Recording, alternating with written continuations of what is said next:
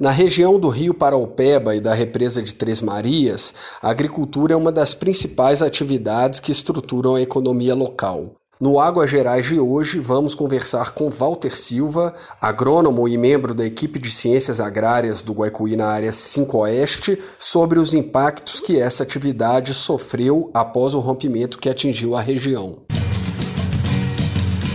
Está começando agora Águas Gerais, um programa do Instituto Guaicuí. Olá, eu sou o Tomás, da equipe de comunicação do Guaicuí, e hoje estamos aqui com Walter, da equipe de ciências agrárias, para falar com a gente sobre agricultura. Bom dia, Walter. Olá, Tomás, tudo bem? Walter, eu gostaria de começar te perguntando como o rompimento da barragem afetou a atividade da agricultura nas comunidades rurais que dependiam das águas do rio Paraupeba e da represa de Três Marias. Eu gostaria de iniciar minha resposta com lembrete de que, apesar de estarmos em uma região polo em produção pesqueira, esses pescadores e piscicultores também são agricultores.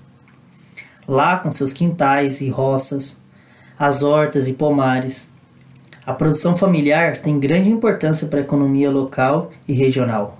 Com o rompimento da barragem, os agricultores e agricultoras foram afetados de diversas formas sendo por ter que deslocar suas áreas de produção das proximidades da represa de Três Marias ou na insegurança de irrigar suas lavouras com a água. Mas destaco o estigma, a má fama dito falada, como um dano de grandes consequências, desestimulando e desestabilizando o comércio e com isso, Tomás, os produtores reduzem drasticamente suas produções, afetando diretamente suas rendas e, em casos, causando cessamento da produção. É uma realidade muito dura, né, Walter? E qual é a situação dos agricultores da região hoje? Como é que eles estão lidando com a realidade pós-rompimento? Alguns dependem do pagamento emergencial e do fornecimento de alimentação animal e água para as criações. Esse fornecimento, Tomás, é obrigação da Vale de fazer, mas nem todos são contemplados com esses auxílios. Além disso, tem casos também que os atingidos deveriam receber esses fornecimentos, mas que a Vale não está cumprido com o que deveria. Dessa forma, muitos atingidos acabaram abandonando as atividades agrícolas. E, em muitos casos, abandonam a região em busca de outras formas de trabalho e renda.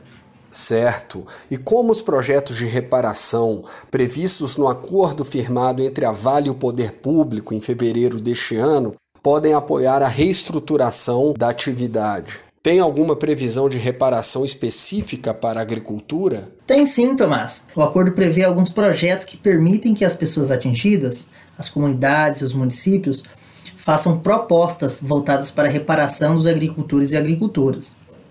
Na consulta do anexo 1.3, por exemplo, estão sendo propostos projetos focados no fomento e na estruturação das feiras e na formação dos agricultores, pensando aí desde a produção até a comercialização.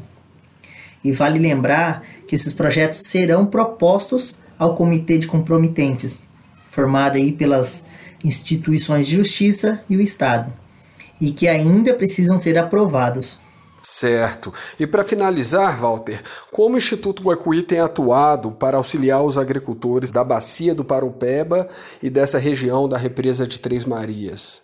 Como dito, Tomás, Guaicuí busca aproximar ao máximo os atingidos e atingidas ao processo de reparação, direcionando os projetos para esse público e aos danos apontados.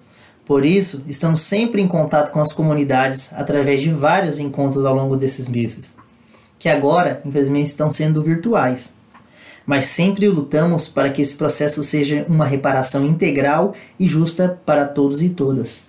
Muito obrigado pela sua participação, Walter, trazendo aqui informações importantes para a gente.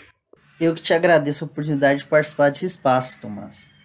É muito importante entender essas questões e que seguimos juntos e juntas na luta. Conversamos com Walter Silva, das Ciências Agrárias do Instituto Guaicuí, na área 5 Oeste. Eu lembro a você que está nos escutando que o Instituto Guaicuí está com seus canais abertos para informações, consultas ou elucidar qualquer dúvida. Entre em contato com o Guaicuí pelo WhatsApp 031 997025001 ou visite nosso site www.guaicuí.org.br. Você acabou de ouvir o Águas Gerais, um programa do Instituto Guaicuí.